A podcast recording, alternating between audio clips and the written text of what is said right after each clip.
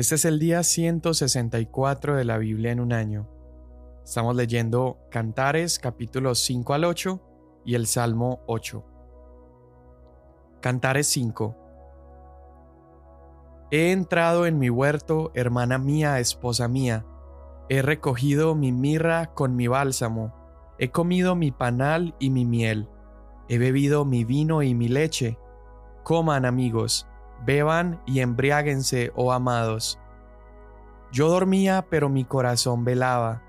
Una voz, mi amado toca a la puerta.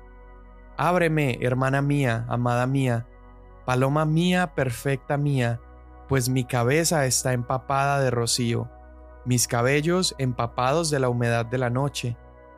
Me he quitado la ropa, ¿cómo he de vestirme de nuevo? Me he lavado los pies, ¿Cómo he de ensuciarlos de nuevo? Mi amado metió su mano por la abertura de la puerta, y se estremecieron por él mis entrañas. Yo me levanté para abrir a mi amado, y mis manos destilaron mirra, y mis dedos mirra líquida, sobre las manecillas de la cerradura. Abrí yo a mi amado, pero mi amado se había retirado, se había ido. Tras su hablar salió mi alma. Lo busqué y no lo hallé, lo llamé y no me respondió. Me hallaron los guardas que rondan la ciudad, me golpearon y me hirieron, me quitaron de encima mi chal los guardias de las murallas. Yo les ruego, oh hijas de Jerusalén, si encuentran a mi amado, ¿qué le han de decir? Que estoy enferma de amor. ¿Qué clase de amado es su amado, oh la más hermosa de las mujeres? ¿Qué clase de amado es tu amado que así nos ruegas? Mi amado es apuesto y sonrosado, distinguido entre diez mil.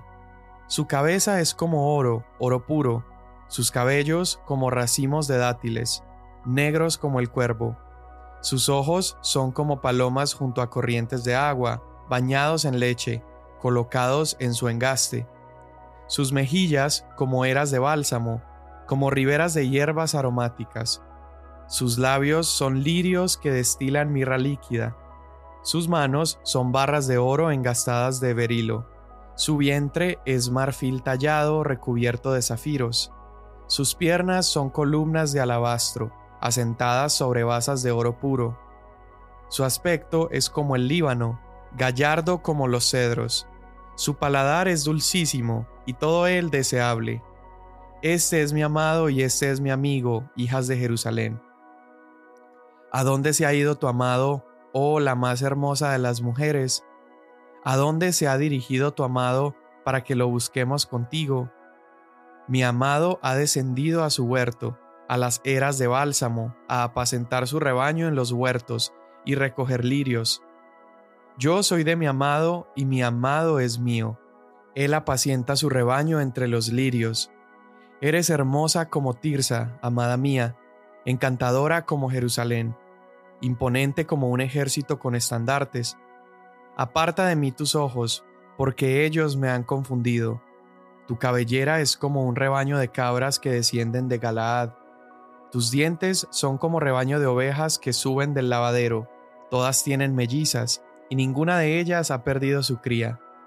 Tus mejillas son como mitades de granadas detrás de tu velo. Sesenta son las reinas y ochenta las concubinas, y las doncellas sin número pero sin igual es mi paloma, mi perfecta. Es la hija única de su madre, la preferida de la que la dio a luz. Las doncellas la vieron y la llamaron bienaventurada, también las reinas y las concubinas y la alabaron diciendo, ¿quién es esta que se asoma como el alba, hermosa como la luna llena, refulgente como el sol, imponente como escuadrones abanderados? Descendí al huerto de los nogales para ver el verdor del valle, para ver si la vid había retoñado, si los granados habían florecido. Sin que me diera cuenta, mi alma me colocó sobre los carros de mi noble pueblo. Regresa, regresa, oh Sulamita, regresa, regresa para que te contemplemos. Porque han de contemplar a la Sulamita como en la danza de los dos coros, Cuán hermosos son tus pies en sandalias, oh hija de príncipe. Las curvas de tus caderas son como joyas, obra de manos de artífice. tu ombligo como una taza redonda que nunca le falta vino mezclado, tu vientre como montón de trigo cercado de lirios, tus dos pechos como dos crías mellizas de una gacela, tu cuello como torre de marfil, tus ojos como los estanques en Esbón, junto a la puerta de Bat Rabim, tu nariz como la torre del Líbano que mira hacia Damasco, tu cabeza se eleva como el monte Carmelo, y la cabellera suelta de tu cabeza es como hilos de púrpura. El rey se ha cautivado de tus trenzas. Qué hermosa y qué encantadora eres, amor mío, con todos tus encantos. Tu estatura es semejante a la palmera, y tus pechos a sus racimos. Yo dije, subiré a la palmera, tomaré sus frutos, sean tus pechos como racimos de la vid, el perfume de tu aliento como manzanas, y tu paladar como el mejor vino. Entra suavemente el vino en mi amado, como fluye por los labios de los que se duermen.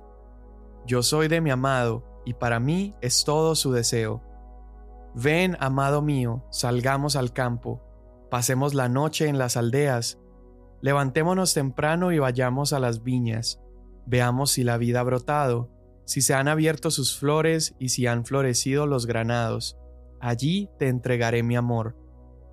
Las mandrágoras han exhalado su fragancia y a nuestras puertas hay toda clase de frutas escogidas, tanto nuevas como añejas, que he guardado para ti, amado mío.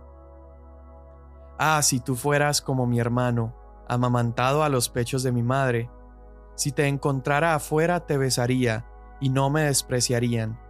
Te llevaría y te introduciría en la casa de mi madre que me enseñaba, te daría a beber vino sazonado del zumo de mis granadas. Que esté su izquierda bajo mi cabeza y su derecha me abrace. Quiero que juren, oh hijas de Jerusalén, que no despertarán ni levantarán a mi amor hasta que quiera. ¿Quién es esta que sube del desierto recostada sobre su amado? Debajo del manzano te desperté. Allí tu madre tuvo dolores de parto por ti Allí tuvo dolores de parto y te dio a luz. Ponme como un sello sobre tu corazón, como un sello sobre tu brazo, porque fuerte como la muerte es el amor, inexorables como el Seol los celos. Sus destellos son destellos de fuego, la llama misma del Señor.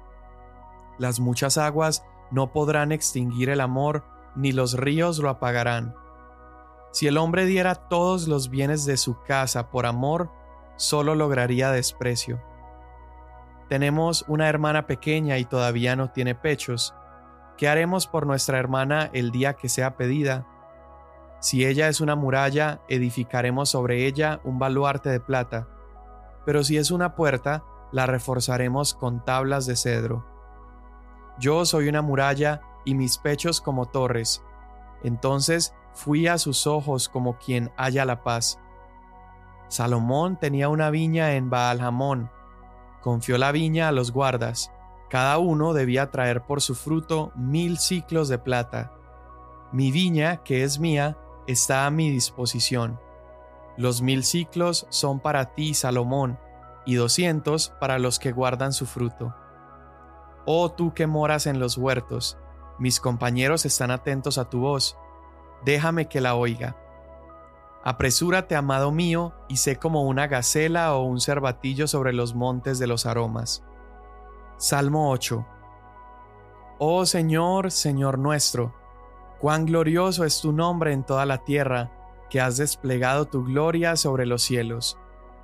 Por boca de los infantes y de los niños de pecho has establecido tu fortaleza por causa de tus adversarios para hacer cesar al enemigo y al vengativo. Cuando veo tus cielos, obra de tus dedos, la luna y las estrellas que tú has establecido, digo, ¿qué es el hombre para que te acuerdes de él, y el Hijo del hombre para que lo cuides? Sin embargo, lo has hecho un poco menor que los ángeles, y lo coronas de gloria y majestad. Tú le haces señorear sobre las obras de tus manos, todo lo has puesto bajo sus pies todas las ovejas y los bueyes, y también las bestias del campo, las aves de los cielos y los peces del mar, cuanto atraviesa las sendas de los mares.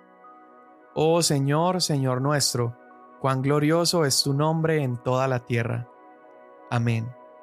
Bueno, hoy leímos la segunda parte del libro de Cantares y terminamos con estos capítulos del 5 al 8. Y básicamente estamos viendo el desarrollo de la relación después de la boda que se describe en el capítulo 4. En el capítulo 4 hubo gozo, hubo celebración, hubo matrimonio, hubo de alguna manera una luna de miel, intimidad. Y ahora en el capítulo 5 empezamos a ver un juego entre la tristeza y la separación. E, esta pareja se ama, pero ocurre algo de fricción entre ellos y vemos esta tristeza y estos sentimientos de separación y se describe al amado o al esposo suplicando a la doncella. Hace de hecho varios llamados para ella. El primero es su presencia misma afuera de la casa tocando la puerta.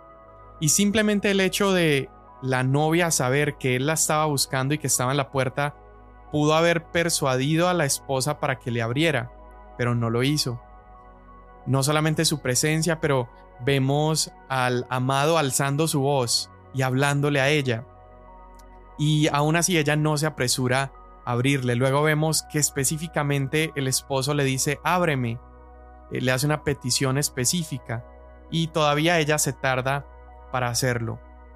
Después de esto, él estando afuera y estando como clamando para poder entrar y reconciliarse, hay una súplica afectiva.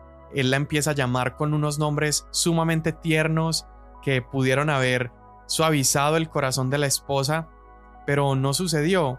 En ningún otro lugar del libro él la llama con estos nombres tan tiernos como en este momento que están distanciados y él le dice paloma mía, hermana mía, amiga, perfecta mía. Y todavía no le abrió. Después de esto, él le empieza a describir incluso sus propias molestias o, el sufrimiento que le ha causado a él no estar juntos. E, él le habla acerca de lo mojado que está, de esperar en el rocío. Y aún con todo eso, la esposa todavía no abre la puerta para el amado, permitiendo que él entrara y entonces se reconcilien.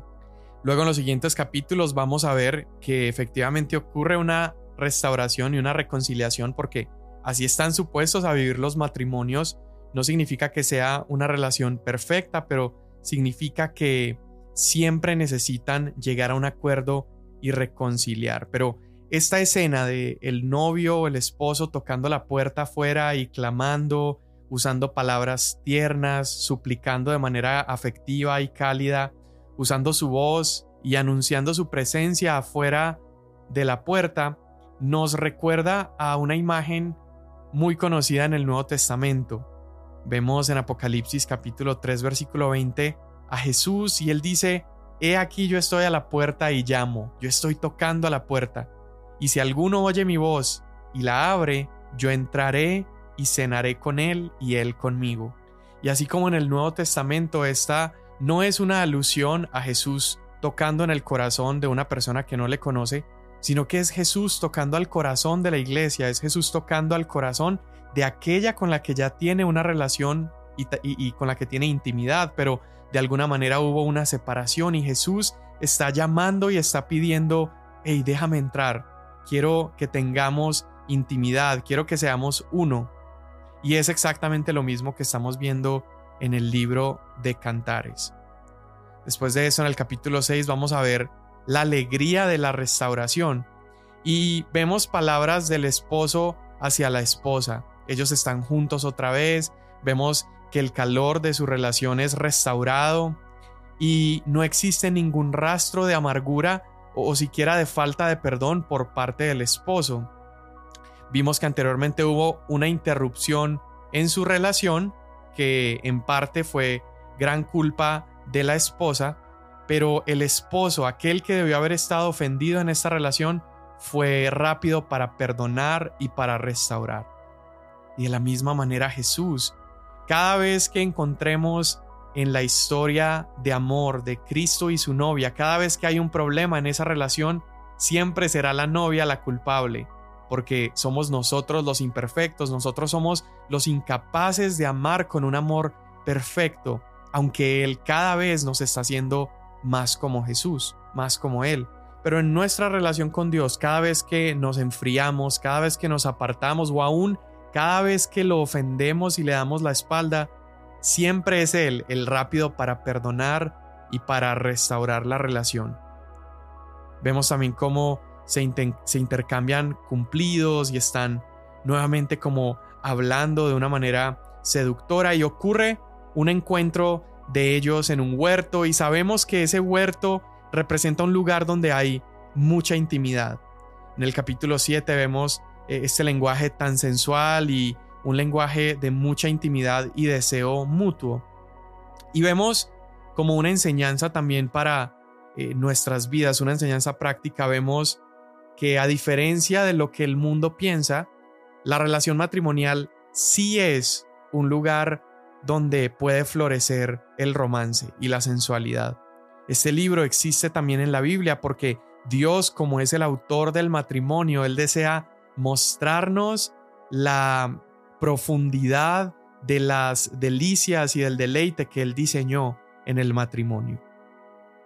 Vemos un par de veces esta frase, no despierten el amor antes de tiempo. ¿Y qué es esta advertencia que se da varias veces? Bueno, la advertencia es que el amor sexual y la relación en pareja está solamente diseñado para vivirse en el matrimonio. Este amor es una cosa tan sagrada que no debería ser tratado a la ligera, no debería despertarse antes de tiempo, sino que es un amor paciente, es un amor que espera hasta que hay un compromiso definitivo. Y finalmente concluimos, al terminar el libro, que la imagen de este amor no es un amor superficial, no, no es un amor donde a la primera discusión hay una separación definitiva, sino que es un amor que aún con distanciamientos y diferencias siempre perdona y siempre restaura. Cantares termina diciendo, fuerte como la muerte es el amor. Está describiendo el amor como algo tan profundo, algo tan fuerte, y creo que nada encarna mejor el amor que Cristo Jesús, quien por amor estuvo dispuesto a morir una muerte y un sufrimiento que él no merecía. Romanos capítulo 5 versículo 8 dice, Dios muestra su amor para con nosotros en que siendo pecadores, Cristo murió por nosotros. Es decir, la medida del amor más fuerte la definió Jesús al morir por personas como tú y como yo, que no lo merecíamos. Esa es la verdadera definición de un amor que es fuerte, el amor de Cristo en la cruz. Y para aquellos que creemos en Jesús, nosotros nos hemos unido a un amor que es aún más fuerte que el matrimonio terrenal. Nos hemos acercado a un amor que resistirá aún más allá de la muerte. Cuando una pareja se casa, vemos este dicho tan similar al que vemos en Cantares, donde se dice hasta que la muerte nos separe. Y el matrimonio terrenal, por más hermoso que sea, es culminado en la muerte, termina en la muerte física, pero el amor que experimentamos en Jesús es un amor eterno, es un amor que resistirá aún más allá de la muerte, pues es un amor que ha prometido darnos vida eterna, donde podremos amar eternamente a Jesús. Señor, te damos tantas gracias por ese misterio precioso que es el matrimonio. Ese misterio, Señor, donde es revelado tu amor profundo e inmenso hacia nosotros, donde podemos identificarnos como esa novia en el libro de cantares, donde a veces nos distanciamos, a veces nos alejamos y a veces no abrimos la puerta a pesar de que nos has llamado, has tocado, nos has pedido entrar, pero nosotros nos distanciamos. Podemos ver, Señor, en este libro tu corazón insistente, tu corazón amoroso que desea, a pesar de nuestra distancia, desea estar con nosotros. Y hoy te pedimos, Señor, que podamos ser sensibles siempre a tu voz. Queremos siempre abrir la puerta cuando llames para convivir contigo, para estar contigo. Y hoy te damos gracias porque es por la cruz de Jesús que tenemos acceso a esa intimidad y acceso a esa relación perfecta contigo. Te damos gracias en el nombre de Jesús. Amén. Mañana nos vemos.